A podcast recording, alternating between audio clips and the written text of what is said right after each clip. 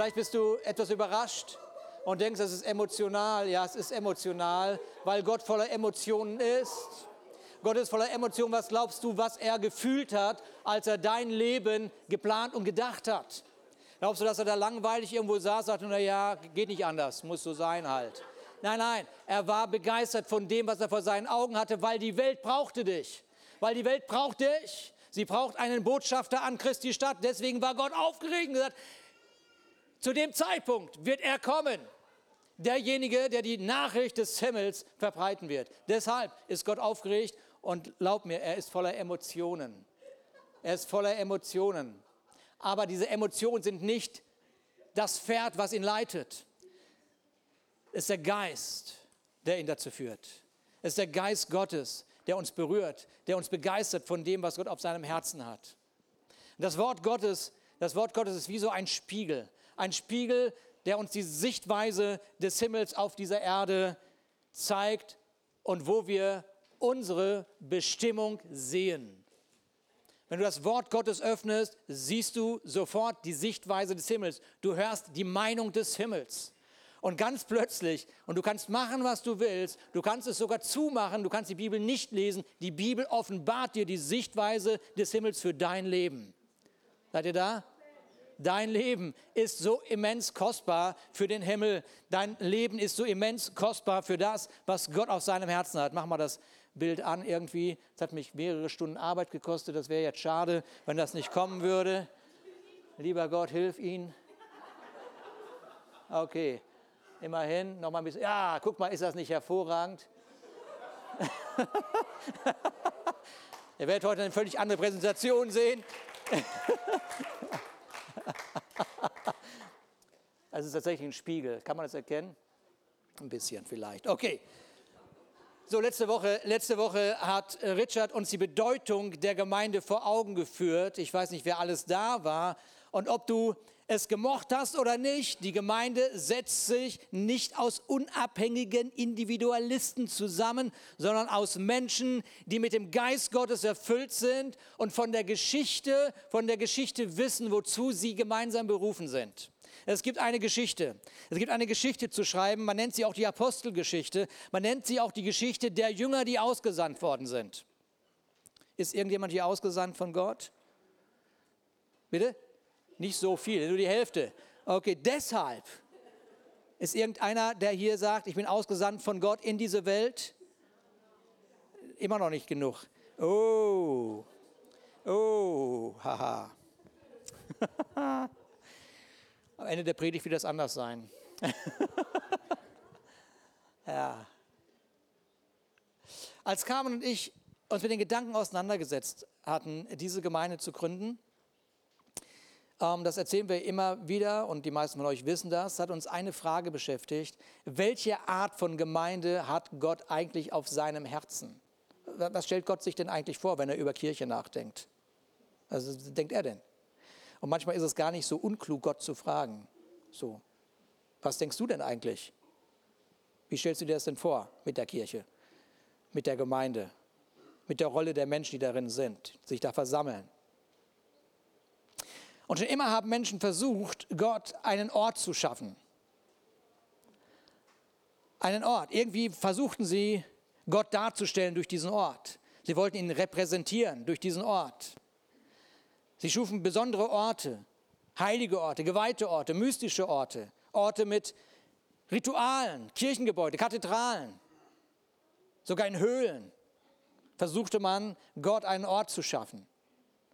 Und es sollte uns nicht wundern, dass die Bibel auch davon berichtet im Alten Testament, dass diese enthüllende Geschichte von dem Plan Gottes mit dieser Welt, sollte uns nicht wundern, dass auch in, der, in dem Alten Testament einen Moment gab, wo Menschen überlegt haben, okay, warte mal, wie kriegen wir diesen Gott eingefangen?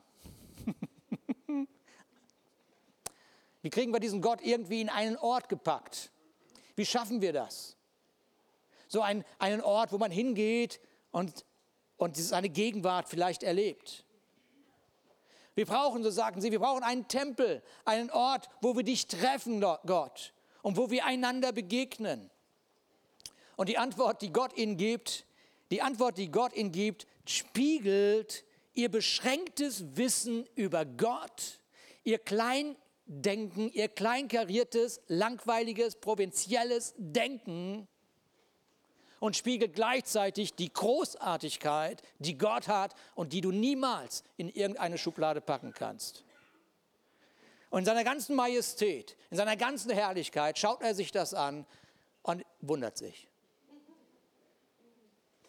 Gott in eine Kirche, in ein Gebäude packen. Wow. Und nur in ein Gebäude oder was? Wie groß soll das denn werden? Was habt ihr denn gedacht? Wo ich reinpasse? So spricht der Herr, Jesaja 66, Vers 1.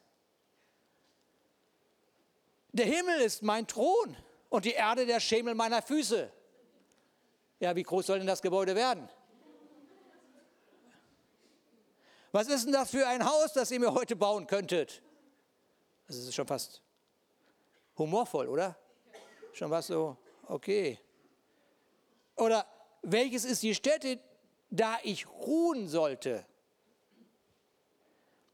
Meine Hand hat doch alles gemacht. Alles, was da ist, hat meine Hand gemacht, spricht der Herr.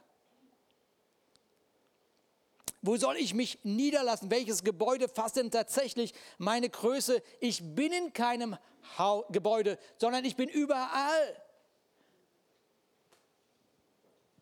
Wenn du also zu denen gehörst, die sagen, pass mal auf, also Gott bin ich noch nie in der Kirche begegnet, dann, dann bist du dem Wort Gottes konform dann bist du ein Beweis, dass es Gott gibt. Sagt Richard immer, ne? Ich mache schon nach, ich bin schon automatisch in seinen Fußstapfen getreten. Mit anderen Worten, wenn du, wenn du heute Morgen hier sitzt und sagst, ja genau, also in einem Gebäude, Kirchengebäude bin ich Gott noch nie begegnet, dann hast du hier eine Antwort aus dem Wort Gottes, das dir sagt, es könnte sein, dass du mich erkannt hast, während du irgendwo spazieren gewesen bist und irgendwie überrascht worden bist über die Natur. Und vielleicht, vielleicht bist du überrascht worden von der Naturgewalt während des Segelns. Könnte gut sein. Es ist sehr durchaus möglich, dass das Wort Gottes sich erfüllt hat in deinem Leben schon längst. Du bist Gott begegnet. Gott lacht über die Vorstellung, dass der Mensch meint, dass Gott nur in einem Gebäude zu finden sei. Ja? Amen, das ist wahr. Das ist wahr. Lass uns mal Gott dafür einen Applaus geben. Das ist so, echt. Wie kann man nur so beschränkt denken? Da passt was nicht. Da passt was nicht. Gott lacht über die Vorstellung, dass Menschen meinen, Gott nur in einem Gebäude wiederzufinden. Im Neuen Testament hören wir was ganz anderes. Im Neuen Testament erfahren wir, dass die Gegenwart Gottes, also Gott selber, ich meine, musst du dir, auch das muss man sich ja, da muss man ein bisschen Gänsehaut kriegen, dass Gott selber, der Schöpfer des Himmels und der Erde, sich da manifestiert, also da präsent ist, wo auch immer zwei oder drei Menschen versammelt sind in seinem Namen, erfüllt sind mit seinem Geist. Da ist er mitten unter ihnen. Und wo kann das denn überall sein? Das kann bei dir in der Küche sein, das kann bei dir im Keller sein, in der Garage sein, das kann bei dir in der Klasse sein, in der Schulklasse, das kann an der Uni sein, das kann bei dir in deiner Firma sein, das kann in deinem Büro sein, wo auch immer du bist. Es müssen nur zwei oder drei zusammen sein die erfüllt sind mit seinem Geist. Sie sagen, ich glaube an Jesus Christus. Und schon ist Gott da und schon sind die Möglichkeiten des Himmels da. Deswegen können wir so ein Lied singen, No Longer Slave. Das kannst du nicht einfach singen, wenn du nicht weißt, dass du tatsächlich kein Sklave mehr bist von den Umständen. Dann ist es nur ein Gefühl gewesen gerade, das uns irgendwie begleitet hat, weil das so eine nette Melodie hatte. Seid ihr da? Ja. Okay, so ein Lied hat eine Aussage, weil dahinter eine tiefe Wahrheit steckt.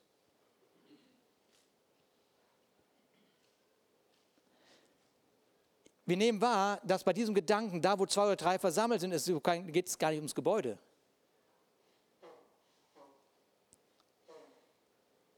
Lass uns, lass, uns doch mal, lass uns doch mal wahrnehmen, lass uns doch mal wahrnehmen, ich muss mal ganz kurz gucken, ob ich irgendwas übergehe hier gerade. Nein, gehe ich nicht.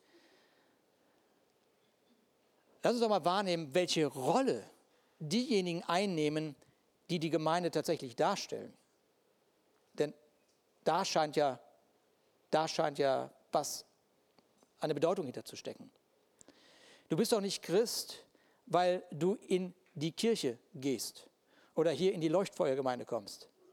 Es ist doch nicht der Ort, der dich zu etwas macht. Ein Ort kann dich inspirieren. Ein Ort kann dir helfen, irgendwie äh, mit, mit einem, dem Angebot, was es dort gibt. Es kann dir helf, helfen, klarer zu sehen. Aber welche Rolle spielst du also, die Gott dir zugedacht hat? In dem ganzen Thema Gemeinde, Kirche. Und es gibt diesen, diesen Moment, wo die Juden zur Zeit Jesu auf Jesu zukommen und sagen, komm Jesus, wir müssen dir mal was ganz Besonderes zeigen. Und, sie, und du, du erfährst da ihren ganzen Stolz und sie sind in Jerusalem und sie zeigen ihm den Tempel. Und jetzt lass uns noch mal ganz kurz nachdenken. Jesus hat die Herrlichkeit des Himmels verlassen. Er hat die Herrlichkeit des Himmels verlassen. Er hat die Größe Gottes vor Augen. Und das, was die Menschen ihm zeigen und sagen, hör mal, wir zeigen dir mal was ganz Besonderes, ist das Gebäude. Wow. Ich meine, dass das Jesus langweilt, kann ich mir vorstellen. Ich, ich kann mir das vorstellen. Es langweilt. Es ist, es ist äh,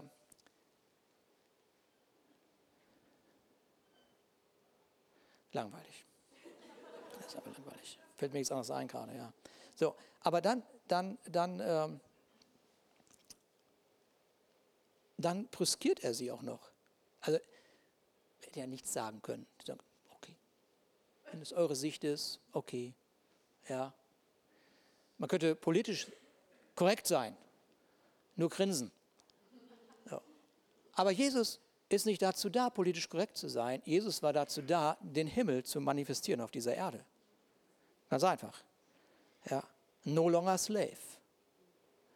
Also sagt er, ich bin der Tempel. Oh. Aber das bringt das ganze Konzept von, wo kriege ich Gott eigentlich rein, völlig durcheinander. Ich bin der Tempel, sagt er. Ich bin der Tempel. Ich bin der Tempel. Und Paulus greift das später durch seinen Brief an die Korinther auf und sagt ihnen und uns im 1. Korinther 6, Vers 19, oder wisst ihr nicht, dass euer Leib ein Tempel des Heiligen Geistes ist, der in euch ist und den ihr von Gott habt und dass ihr nicht euch selbst gehört? Uh. Das ist für den Individualisten kaum zu ertragen.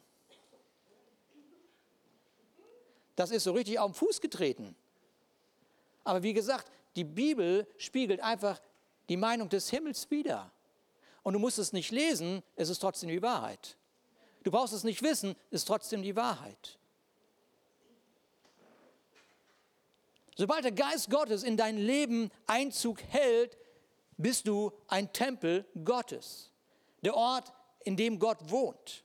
Und das hört sich heute Morgen, wenn man hier so schön Gottesdienst feiert, die Hände hochhebt, Lobpreis macht und alle glücklich und freundlich sind, hoffentlich freund, freundlich, ne? oder? Wenn alle freundlich, dann ist das alles irgendwie, oh, das ist schön, das ist schön, ja, wir sind hier zusammen, wir sind hier der Tempel Gottes, hier ist Gott mitten unter uns, es geht uns gut, das ist wunderbar, das ist noch einigermaßen zugänglich, aber morgen früh, morgen früh wahrzunehmen, wenn du morgen früh deine Kinder wächst und sie sagen, nee, nicht jetzt.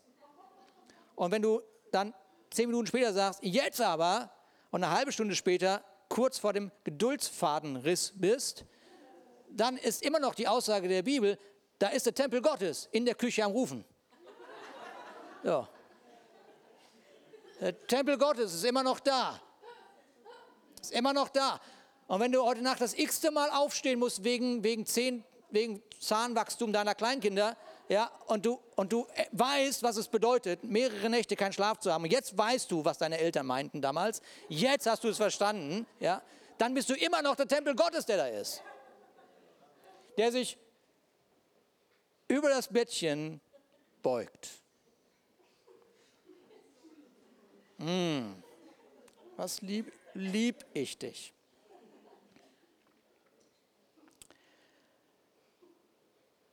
Wo auch immer du morgen hingehst, wo auch immer du morgen bist, gleich schon, bist du nach der Aussage der Bibel der Tempel des Heiligen Geistes. Du bist die Gegenwart Gottes. Du bist die Gegenwart Gottes. Sag mal deinem Nachbarn, du bist die Gegenwart Gottes. Du bist die Gegenwart Gottes. Du bist die Gegenwart Gottes. Ob du das fühlst oder nicht, spielt überhaupt gar keine Rolle. Voraussetzung ist, dass Gott in dein Leben einziehen durfte. Sie, manche denken, sie wären Gott. Manche denken, sie wären Gott. Aber wenn der Geist Gottes, der Himmel und Erde geschaffen hat und der seinen Sohn gesandt hat, um dich zu erlösen, nicht in dir ist, bist du kein Gott. Ja, du bist dann kein Gott. Du bist dann auch nicht die Gegenwart Gottes. Du bist die Gegenwart einer, einer anderen Welt. Ganz deutlich. So, dein Leben ist also der Ort, durch den Gott Kirchengeschichte schreibt. Die hat gar nicht aufgehört, die Kirchengeschichte. Die geht weiter. Kirchengeschichte geht weiter. In und durch dein Leben, egal wo und wer du bist. Egal wo du bist, ist diese Kirche. Du bist ständig die Kultur am Repräsentieren, die dein Leben bestimmt. Ich glaube, den Satz muss ich nochmal wiederholen. Ja, du bist beständig oder du bist ständig die Kultur am Repräsentieren, die dein Leben bestimmt. Nun nochmal die Frage, welche Rolle nimmst du da aktiv ein? Und jetzt ist es Petrus und ich äh, habe vielleicht den einen oder anderen schon in seinem Denken gesprengt, was Kirche ist, aber jetzt sprenge ich dein Denken darüber, wer du bist. Ich bin heute dankbar, dass ich das predigen darf. Da sagt der Petrus, das ist nicht der, der das Wetter macht. Nochmal, das muss ich immer wieder mal erwähnen, weil wir haben immer so viele Gäste hier. Manche denken, dass der Petrus, der das Wetter macht. Das ist, ist er nicht. Das ist er nicht. Das ist er nicht. Das ist der, das ist der, das war ein Mann. Ein Mann, der auf ein Wort Gottes seine, seine Sicherheit verlassen hat. Wenn du das von dir behaupten kannst, dann bist du schon mal in Richtung von Petrus unterwegs. Aber dann war er derjenige, der gesagt hat, ich weiß, wie mein Herr gestorben ist. Ich weiß, wie der gestorben ist. Und ich bin nicht würdig, genauso wie er zu sterben. Ich möchte umgekehrt am Kreuz aufgehangen werden. Das ist Petrus.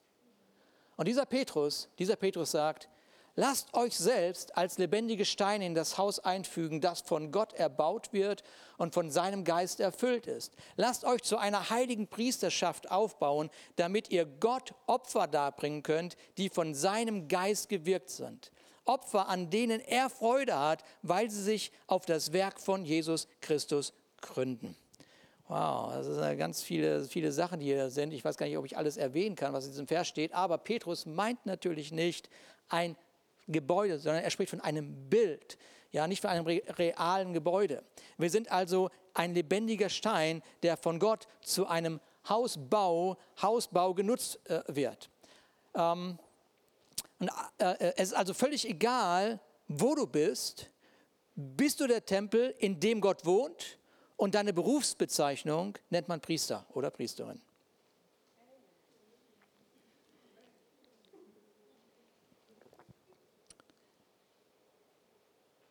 Ihr habt das nicht verstanden. Ihr seid viel zu ruhig. Ihr seid viel zu ruhig. Die Berufsbezeichnung derer, die sagen, der Geist Gottes ist in mir und die jetzt gerade verstanden haben, dass sie der Tempel Gottes sind, die Gegenwart Gottes, die Berufsbezeichnung ist Priester oder Priesterin. Es ist so, dass die meisten Menschen ein bestimmtes Bild haben, sofort. Zack, kommt sofort das Bild, wie ein Priester aussieht. Sofort. sofort ist das da. Ja. Sofort ist das da und er sagt, nee, ich nicht. Ich nicht. Und es ist ja so lustig, ich habe es ja so gut, ich kann ja tatsächlich, wenn mich jemand fragt, was ich denn beruflich mache, kann ich ja sagen, ich bin Pastor. Kann ich ja sagen. Es ist erstaunlich. Die meisten sagen sofort, du siehst gar nicht so aus wie einer. Also ich ich frage, ich muss das demnächst, muss mir das mal merken, weil ich, ich habe vergessen immer, vergesse immer wieder zu fragen, wie sieht denn ein Pastor aus? Doch nicht etwa länger als ich, oder? Gas geht nicht. Äh, es kann sein, dass dieses, du siehst nicht aus wie ein Pastor, dass man, dass man sofort irgendwelche Bilder natürlich hat von Kirche, von Gebäude, von, von wie man gekleidet ist oder so. Ja, das kann natürlich sein. Äh, aber man hat natürlich auch an einen Pastor Ansprüche. Was, klar, man denkt sofort, okay, wenn ich Priester wäre, Was müsste ich denn dann machen? Also mal nachdenken. Ihr müsst immer ein offenes Ohr haben. Das muss ein Pastor haben. Offenes Ohr, immer ein offenes Ohr. Ja. Ist die Freundlichkeit in Person natürlich. Versteht alle und jeden. Vom Kleinkind bis zum. Genau. Er trägt die Bibel unterm Arm. Vielleicht sogar zwei. Je nachdem. Altes, Neues Testament oder so. Aber wenn ich schon über den Pastor nachdenke, ich meine, ich meine, wenn ich schon dann mal zuhöre in der Kirche, ich meine, dann muss diese Predigt aber auch ansprechend sein, alltagsrelevant. Sie muss mich abholen. Sie muss natürlich auch tiefste Wahrheiten und Weisheiten aus der Bibel offenbaren. Und by the way, ich möchte einfach un unterwegs, während er predigt, geheilt werden. So. Ganz einfach. So. Ein paar Ansprüche die man so hat. Ja. Ja. Aber was natürlich auch nicht fehlen darf, am Ende des Gottesdienstes führt er alle zu Jesus. Ganz klar. Ähm, aber welchen Anspruch hast du an dich? Wenn dir bewusst wird, dass die Bibel sagt, hör mal, wir sprechen die ganze Zeit von dir. Wir sprechen von dir, weil du bist der Priester, du bist die Priesterin. Und vielleicht schraubst du gerade die Ansprüche einfach mal schnell runter. So, zack, war nicht so gemein. Nein, nein, nein, nein. Er muss einfach nur sonntags zum Gottesdienst kommen. Alles gut, da hat er schon, ist gut. Vielleicht sind die Ansprüche gerade völlig runtergeschraubt worden, in einer Sekunde.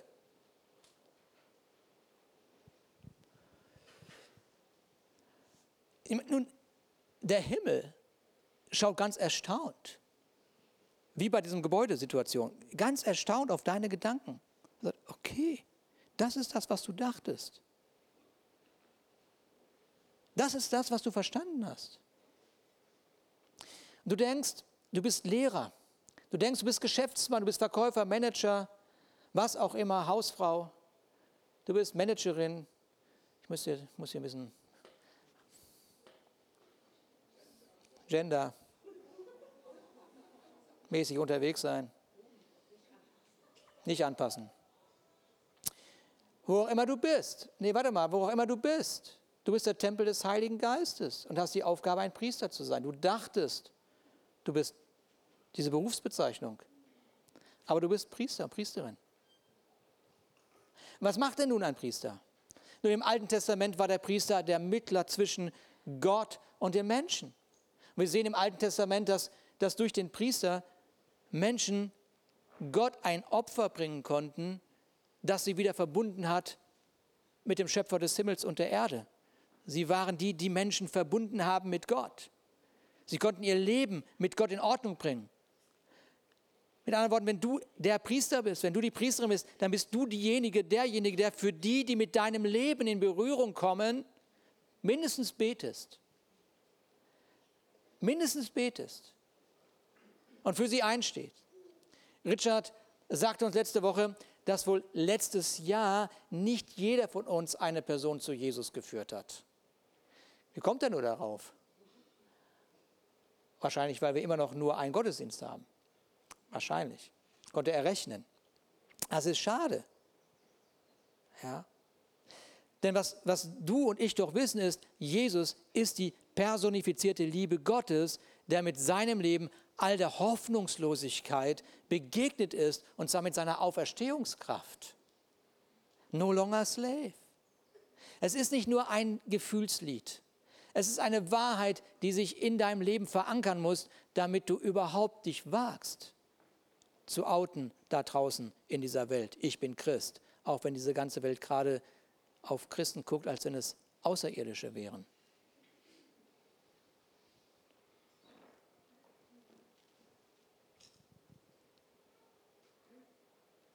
So, wenn du also, wenn die Bibel uns also als Priester bezeichnet, ist das egal, ob du gerade mit deinem Kind unterwegs bist, deinem Geschäftspartner, Kommiliton an der Uni. Sobald du morgens aufstehst, geht der Himmel davon aus, dass ein Priester den ganzen Tag unterwegs ist. Und die Erwartungshaltung des Himmels ist nicht die, dass der Himmel mit dir hofft, dass der Tag so einigermaßen, einigermaßen funktioniert. Das ist, Das kann der Himmel gar nicht hoffen. Das kennt, Hoffen kennt der Himmel gar nicht. Hoffnung kennt der Himmel schon. Haben wir schon gehört. Es gibt einen Unterschied zwischen Hoffnung und hoffentlich. Der Himmel ist voller Hoffnung, weil er weiß, dass er weiß. Also, du wirst morgens wach und der Himmel weiß, dass er weiß. Ein Priester steht auf.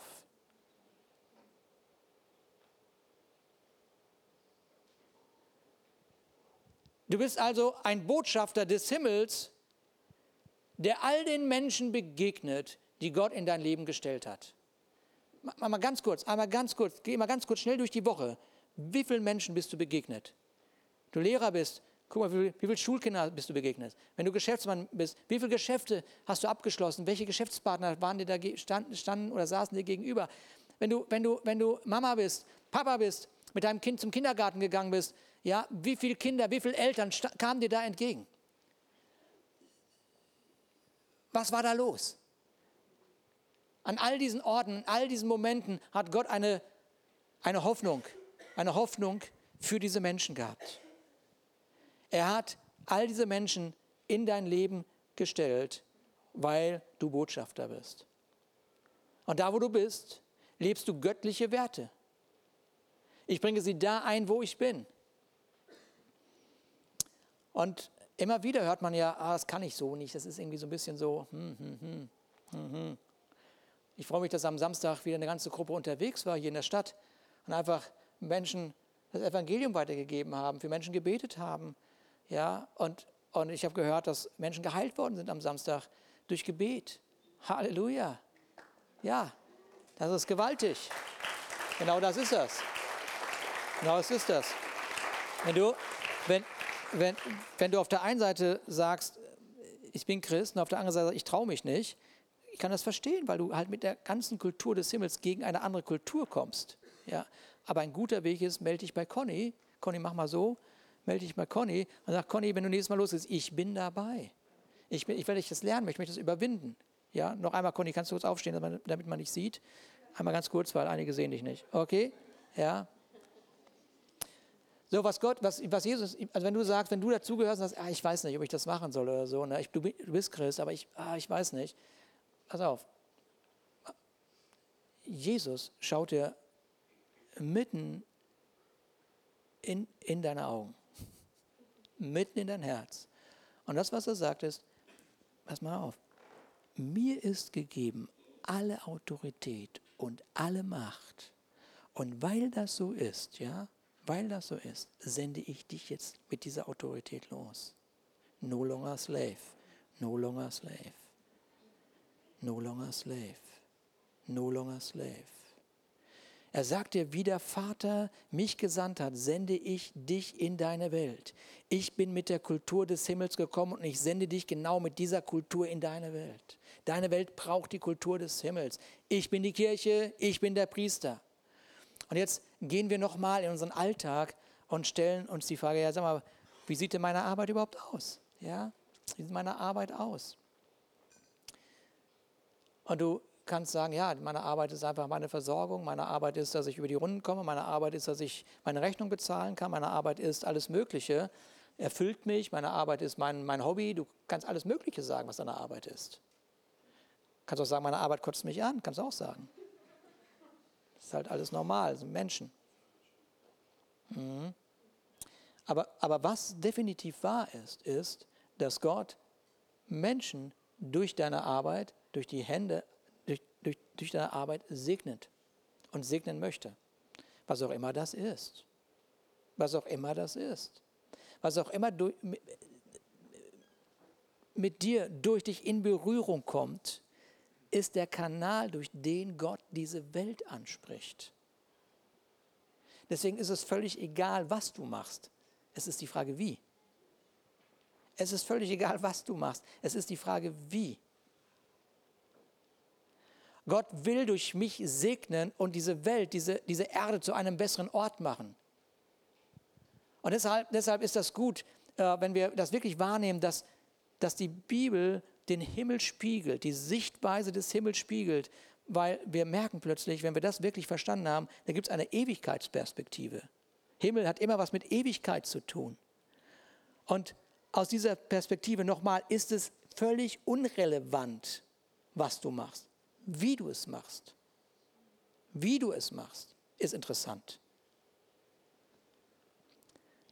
Deshalb, deshalb ist es auch äh, nicht förderlich, lass mich das mal so sagen, dass du dich mit dem Leben anderer Christen auseinandersetzt und urteilst, wie sie denn wie zu leben hätten. Weil der Himmel wird dir immer mit der Frage, wird dich, wird dich immer mit der Frage konfrontieren und dir begegnen, wie du und wer du in deinem Alltag bist. Punkt. Da sagt doch die Bibel, dass der Balken im eigenen Auge schlimmer ist als der Splitter dem Auge des anderen. Hat sie recht. Ein Balken ist größer. Und du dachtest, die Bibel wäre nicht. Doch, sie ist ziemlich klug. so, diese Ewigkeitsperspektive lässt sich auch weniger nach, na, darüber nachdenken, ähm, wer was von dir denkt. Diese Ewigkeitsperspektive lässt sich weniger darüber nachdenken, wer denkt denn hier was von mir, sondern lässt sich darüber nachdenken, wo der, mit dem du zusammenarbeitest, seine Ewigkeit verbringt. Hat ihr da? Was denken die von mir? Ah nee, was denkt denn Gott von denen? Wo ist diese, Ewig, diese Ewigkeitsperspektive in deinem Leben, dass du sagst, okay, warte mal, ich bin für einen bestimmten Moment hier. Und diese Perspektive lässt dich für sie beten und sollte, sollte dazu führen, dass du diesen kostbaren Menschen, die Gott in dein Leben geführt hat, dass du sie einlädst zu all den Themen, die dieses Haus vorbereitet, bereithält, um zu vermitteln zwischen Gott und Menschen, zu Gott zu führen. So, Priester zu sein, gibt dir die Möglichkeit, mit der Perspektive Gottes die Probleme, die ja aufgrund der gefallenen Welt da sind, zu begegnen.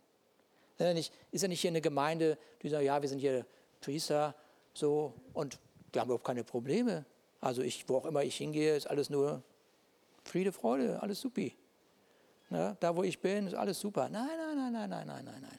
Nein, diese Welt ist gefallen. Die hat ein paar Probleme da draußen. Da, da, da, da gibt es ein paar Probleme. Und vielleicht bist du gerade hier, hast ein paar Probleme mitgebracht. Gut, dass du hier bist. Weil neben dir sitzt jemand, der für dich beten kann. Neben dir sitzt ein Zeuge dessen, dass der Himmel real ist. Gut, dass du da bist. Renn nicht weg. Wenn du gleich, wenn das Gleiche zu Ende ist, sprichst du deinen Nachbarn an und sagst, hör mal hier, pass auf, ich brauche, ich brauche jetzt deine Perspektive. Bete für mich. Bete für mich. Ich habe hier ein kleines Problem. Meine Frau verlässt mich gerade. Oder ich habe meine Arbeit verloren oder Krankheit, was auch immer es ist. Neben dir steht jemand, sitzt jemand mit der Hoffnung des Himmels. Wir kommen als Gemeindefamilie zusammen. Wir treffen uns in unseren Dinnerpartys oder Gottesdiensten und leben genau an diesem Ort genau das. Wir haben die Möglichkeit bekommen, den Himmel auf dieser Erde zu manifestieren. Nochmal, nicht was du tust ist so relevant, sondern wie. So, du bist im Himmel nicht bekannt als Rentner.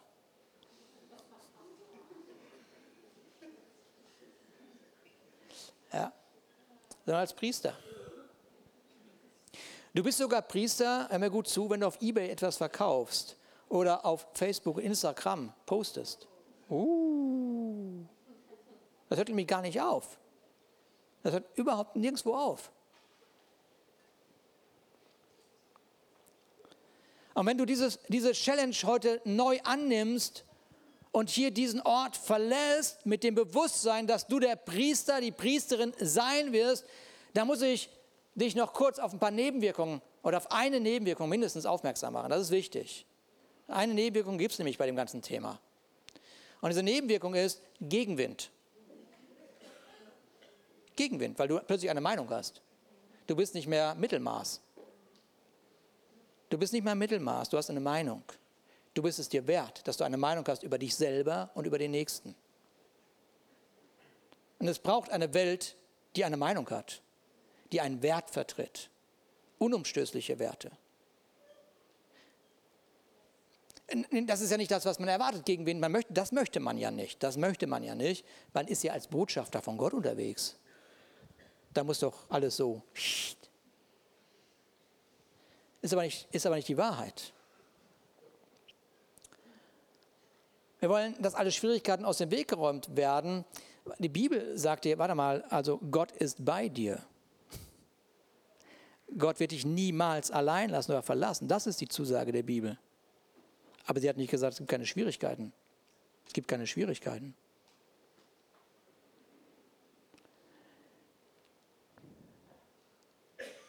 Sie verheißt dir nicht, dass diese gefallene Welt dir nicht mit, ihren, mit ihrer Kultur massiv entgegentritt. Das sagt die Bibel dir nicht.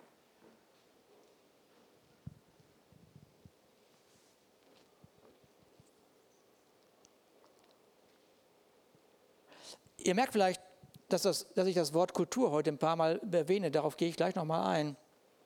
Heute nennt man ja, wenn einer eine Meinung hat und alle dagegen sind, nennt man es ja Shitstorm. Ne? Shitstorm. Ah. Äh, wer, wer, kennt Reinhard Bonke? So ein, so ein Ausnahmeevangelist, der Millionen von Menschen zu Jesus geführt hat. So Millionen von Menschen, so in Afrika war er unterwegs, ein, ein, ein, ganz gewaltiger Mann Gottes. Er ist immer noch, ist er immer noch, er lebt noch, Gott sei Dank. Ja. Und es ist ja klar, ich meine, wenn man so auftritt und Millionen von Menschen zu Jesus führt, wirklich zu Gott, ich meine, dann, dann, dann hat die Zeitung was zu sagen. Ja, dann, dann hat sie eine Meinung und das nennt man dann auch ein Shitstorm über Reinhard Bonke zum Ausdruck bringen. Und dann fragt wieder gefragt, ähm, ob das nicht schrecklich sei, dieser Shitstorm über sein Leben. Und ich, ich, mag ja, ich mag die Antwort total. Er sagt, nein, denn wer denkt, dass ein Shitstorm die Ernte verhindern könnte, hätte das Prinzip von Dünger noch nicht verstanden.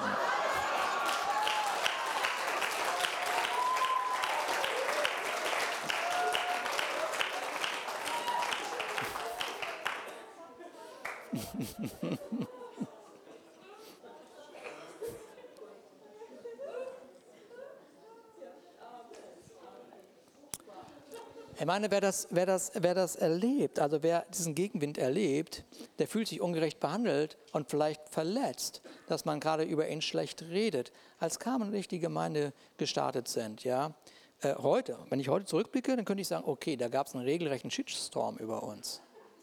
Ja, wirklich wahr. Man denkt, okay, das kann doch nicht sein, ist alles ganz toll hier. Ja, ist auch ganz toll hier. Aber als wir gestartet sind, ähm, war das nicht für jeden so schön. Warum haben wir das eigentlich überstanden? Wieso haben wir das überstanden? Und all die, die nach und nach dazugekommen sind, wieso haben wir das überstanden und haben, haben das durchgehalten, ausgehalten und so weiter? Ich will euch das mal so sagen, aus der heutigen Perspektive. Heute, heute kann ich das so sagen. Damals weiß ich nicht, ob ich das so sagen konnte, aber heute, heute kann ich das so sagen, weil wir den Applaus nicht von einer gefallenen Welt oder von religiösen Menschen erwartet haben, sondern uns darauf verlassen haben, dass der Applaus über unser Leben im Himmel schon längst begonnen hat. Seid ihr da?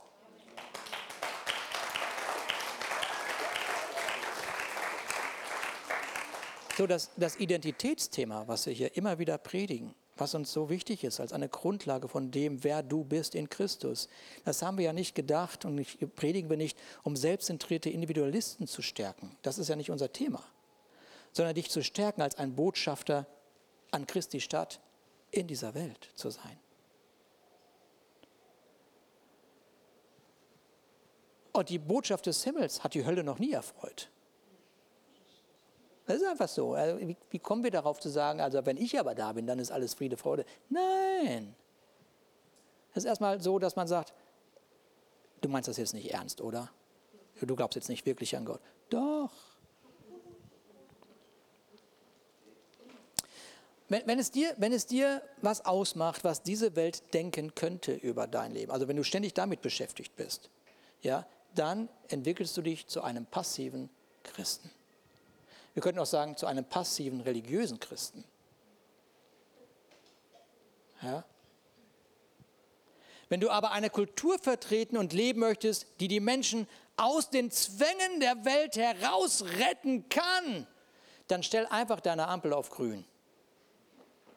Ganz einfach. Einfach die Ampel auf grün stellen.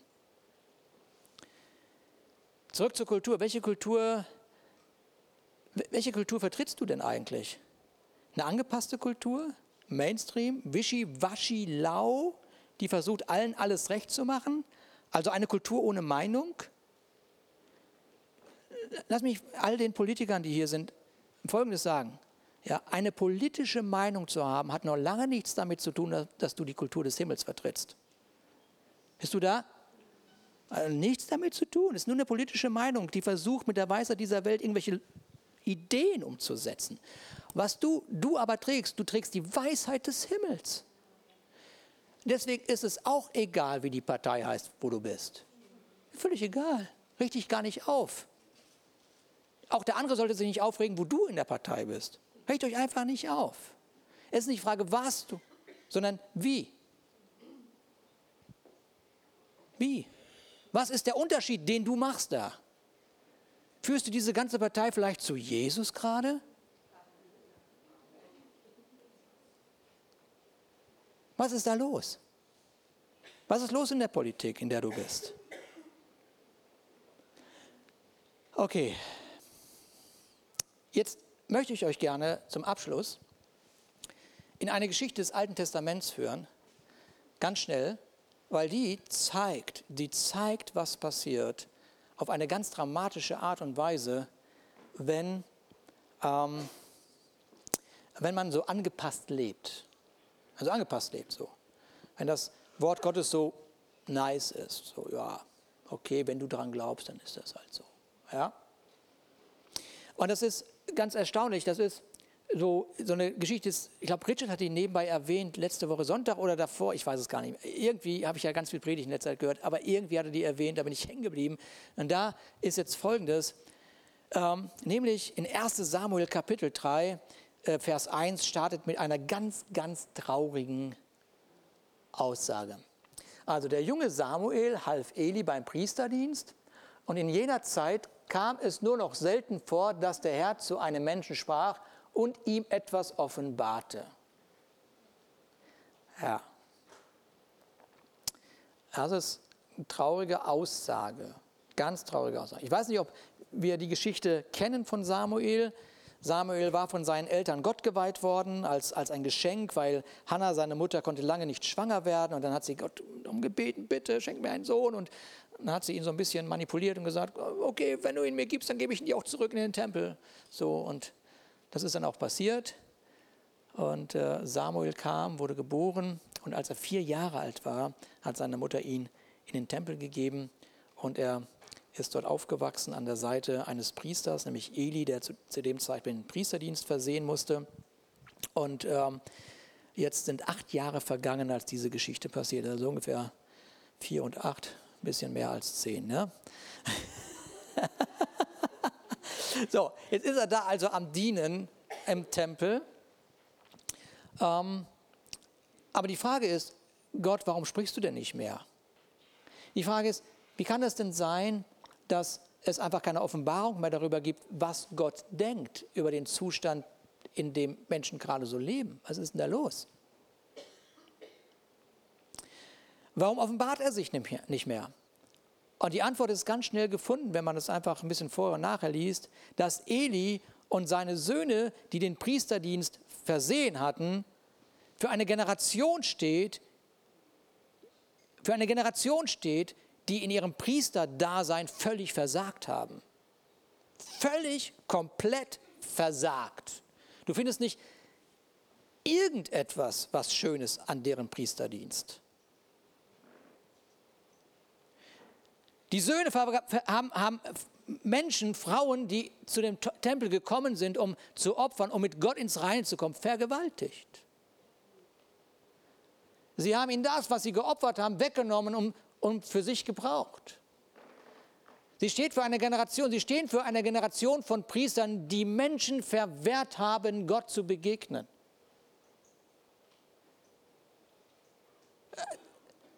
Also es ist eine Katastrophe, die dort über Israel hereinbricht, nur deshalb, weil ein Priesterdienst versagt hat. Weil ein Priesterdienst die Kultur des Himmels nicht mehr gelebt hat und den Zugang zu Gott verwehrt hat. Und Eli, der Vater, der weiß von der Ungerechtigkeit seiner Söhne, war zu schwach, um ihnen entgegenzutreten. Er wollte ihnen gefallen. Er konnte nicht Nein sagen. Er konnte sie nicht rausschmeißen. Er konnte keine Entscheidung treffen, weil er hoffte, dass seine Geduld und seine Liebe irgendwo, irgendwo hinführt. Liebe ohne Grenzen führt zu gar nichts. Liebe ohne Konsequenz ist nichts. Mach dich zum Schluss lächerlich. Glaub mir das.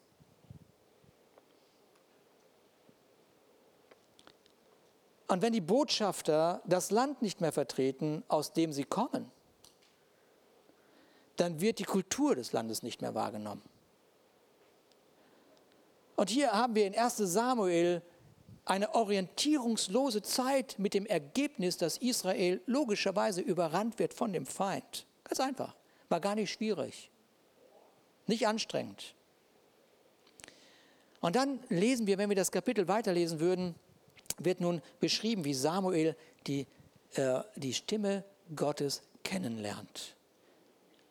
Er lernt sie wahrzunehmen, er lernt sie zu hören und er lernt vor allen Dingen darauf zu reagieren. Und die Haltung, die er dabei hatte, wird unter anderem durch folgenden Vers zum Ausdruck gebracht. Da kam der Herr und trat dazu und rief wie vorher, Samuel, Samuel. Guck mal hier die Haltung. Und Samuel sprach, rede, denn dein Knecht hört. In dem ist, okay, ich weiß, wer ich bin und ich weiß, wer du bist. Sag nur ein Wort, ich gehe. Das ist die Haltung, die dort ist. Nicht, ich überlege es mir oder, okay Gott, ich gehe dann noch mal kurz zu Eli und bete mal schnell. Nee, da, da war nicht mehr, ich bete, sondern ich gehe. Okay, das ist eine, eine, eine klare Haltung. Dass, wenn Gott spricht, ich weiß, dass er spricht, gehe ich los. Und das, was, der, was Gott ihm sagt, ist ja keine angenehme Ansage, das könnt ihr euch vorstellen. Wie gesagt, ich fasse das schnell zusammen. Eli wird sein Amt verlieren. Seine Söhne werden im nächsten Krieg sterben. Und übrigens, Samuel, du wirst der Priester werden. Das ist nicht angenehm, sowas zu sagen, solch eine Wahrheit. Und wir schauen ganz schnell in das Ende des dritten Kapitels. Machen wir eins weiter. Samuel wuchs heran, der Herr stand ihm bei und ließ alle Worte in Erfüllung gehen, die er durch Samuel sprach. Ganz Israel von Dan bis Beersheba erkannte, dass der Herr zu ihm, zu seinem Propheten bestimmt hatte. Auch weiterhin erschien ihm der Herr in Shiloh und gab ihm Weisungen. Okay, nur dass wir es einmal kurz sehen, das ist das Ende des dritten Kapitels. Und spannend ist, wie startet Kapitel 4, Vers 1.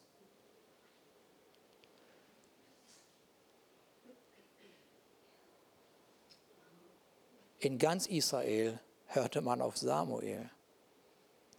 Oh, kleine Veränderung, oder? Nun denkst du vielleicht, Moment mal kurz, also Kapitel 3 fängt an, man hört die Stimme Gottes nicht. Kapitel 4 fängt an, man hört die Stimme Samuel und denkst, wieso sagt die Bibel nicht, also man hört die Stimme Gottes durch Samuel? Ich kann es dir genau sagen, weil der Samuel auf einem Level mit Gott war, dass wenn er sprach, alles das, was er sagte, direkt vom Thron Gottes kam. Und das ist das, wie Gott seine Priester sieht. Das, was du sagst und das, was du tust, ist immens wichtig für das, was der Himmel sich vorgenommen hat für diese Erde. Und vielleicht haben wir durch diese kleine Geschichte einen kleinen Einblick gegeben, was Priestersein bedeutet und wie sehr Gott davon überzeugt ist, warum er diese Erde erfüllt mit seiner Herrlichkeit. Warum er immer noch daran glaubt.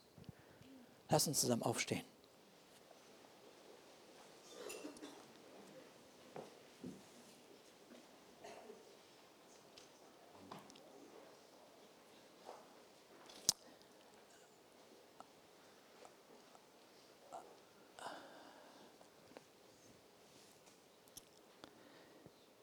Ende der, Ende der Bibel ist die Offenbarung. Und da heißt es, ihm, der uns liebt und uns durch sein Blut von unseren Sünden erlöst hat, ihm, der uns zu Mitherrschern in seinem Reich und zu Priestern für seinen Gott und Vater gemacht hat. Das ist Jesus Christus. Ihm gebührt die Ehre und die Macht für immer und in Ewigkeit. Amen. Danke, Jesus. Danke, Jesus. Danke, Jesus. Danke, Jesus. Hm. Danke, Jesus. Danke, Jesus. Lass uns einen Moment das, was wir gehört haben, einmal kurz nachdenken, einmal kurz durchdenken. Was hast du gedacht, wo Kirche ist? Wie sah die Kirche aus? Was hast du gedacht, welche Rolle du spielst in dieser ganzen Kirchengeschichte? Also was, was ist das, was du dachtest? Was ist das, was du gehofft hast? Was ist das, wovor du dich gedrückt hast?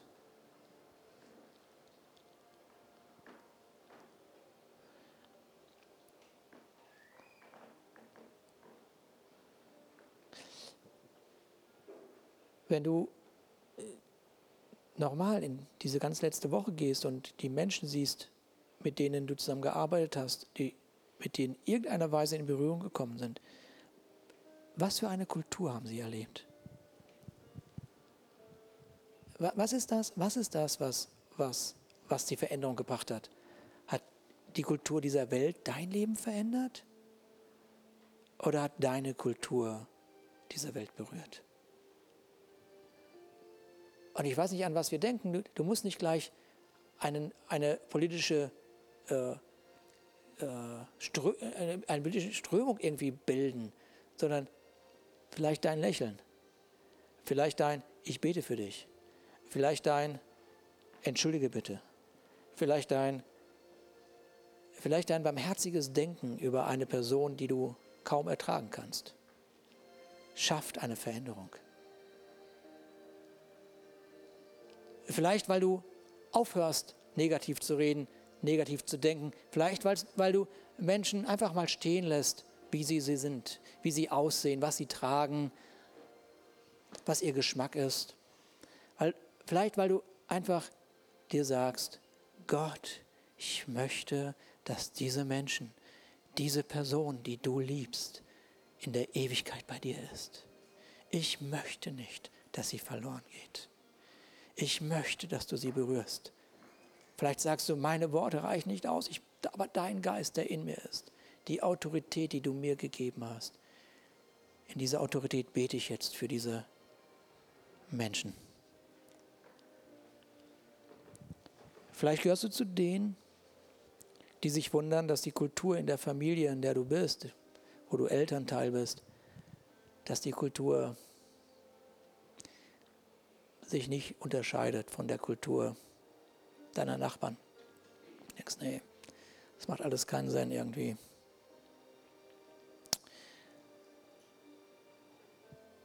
Diese Geschichte hilft dir vielleicht nachzudenken, warte mal, ich höre das Wort Gottes nicht. Ich habe keine Offenbarung, wie ich das ändern kann. Und, vielleicht ist jetzt der Moment, wo du dein deine Stellung einnimmst und sagst, warte mal, ich, ich bin Priesterin, ich bin Priester. Und, und wenn ich diesen, diesen, diesen, diesen Stand einnehme, dann fängt Gott wieder an zu reden. Und wenn ich meinen Mund öffne und wenn ich meinen Kindern in Liebe, mit der Liebe des Vaters begegne, wenn, wenn, wenn, ich, mit, wenn ich meiner Frau mit dem Himmel begegne, dann wird es eine Veränderung geben, die mir persönlich guttun wird.